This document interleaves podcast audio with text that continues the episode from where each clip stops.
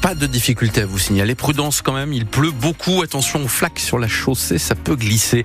La pluie qui va nous accompagner ce matin, Pascal Thiebold. Oui, avec euh, donc des averses, un ciel couvert toute la journée, du vent toujours euh, jusqu'à 90 km en rafale en bord de mer. Les températures ce matin 10 à 12 degrés.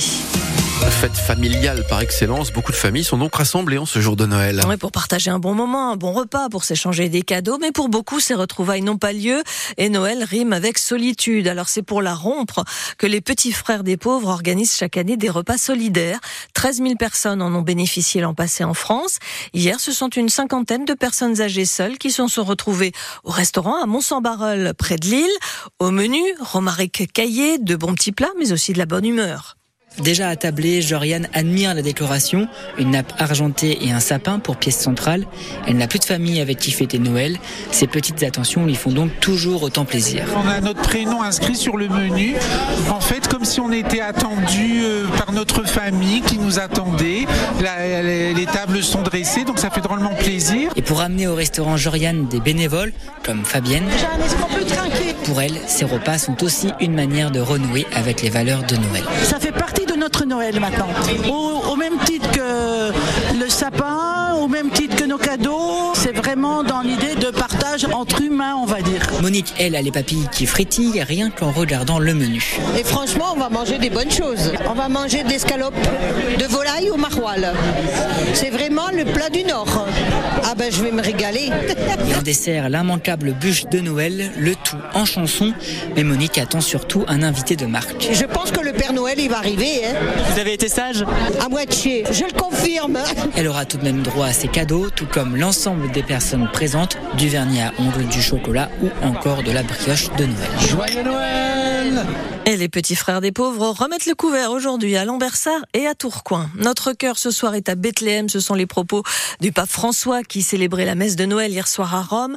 Les célébrations dans la ville de Cisjordanie ont été annulées en raison du conflit entre Israël et le Hamas. Autre zone de guerre, l'Ukraine. Pour la première fois, le pays fête Noël le 25 décembre et non pas le 7 janvier comme c'était le cas jusqu'à présent et comme c'est encore le cas en Russie. Une manière pour l'Ukraine de se détacher encore un peu plus de Moscou. C'est la belle histoire de ce Noël, celle de voleurs repentis, ceux qui en début de semaine dernière ont dérobé l'intégrale d'une bande dessinée dans une librairie de Lille. Ils étaient quatre, filmés par les caméras de surveillance de la Lison. Sa responsable leur avait lancé un appel sur les réseaux sociaux leur demandant de rapporter ce livre avant le 25 décembre. Elle s'engageait alors à ne pas porter plainte. L'appel a été entendu, Théo Baucher. Sur la photo publiée, Alix, la patronne de la librairie, fait le V de la victoire en souriant et avec l'intégrale des tomes de l'arabe du futur. C'est ce livre qui avait été volé mardi, un objet qui vaut 125 euros et dérobé par quatre voleurs pas très bien rodés, car ils n'avaient pas vu la caméra de surveillance dans un coin de la boutique. Les libraires avaient publié le cliché sur Facebook en floutant les visages comme un avertissement. Elle donnerait les vidéos à la police si le livre n'était pas rendu avant Noël. Le poste a été relayé plus de 10 000 fois. L'initiative originale a même été saluée par les internautes et les usagers de la librairie. Est-ce que c'est ça qui a donné des remords aux voleurs? En tout cas, ils ont rendu la BD juste avant le gong à quelques heures de Noël. Alors la libraire l'assure, elle ne portera pas plainte. Selon ses mots, elle tourne la page. Et forcément, pour une librairie, il ne pouvait pas en être autrement. Vous écoutez France Bleu Nord, il est 7h34 euh, minutes. Un refus d'obtempérer se termine par un accident et cinq blessés. Tous se trouvaient dans la même voiture dont le conducteur a refusé de se soumettre à un contrôle de la gendarmerie hier matin à Bourguel dans la métropole lilloise. Il a pris la fuite avant de finir sa course contre un arbre. Le groupe rentrait d'une boîte de nuit à la frontière en Belgique. Une enquête est ouverte. Hier, le pronostic vital du conducteur, âgé de 32 ans, était engagé. Les quatre passagers sont plus légèrement touchés.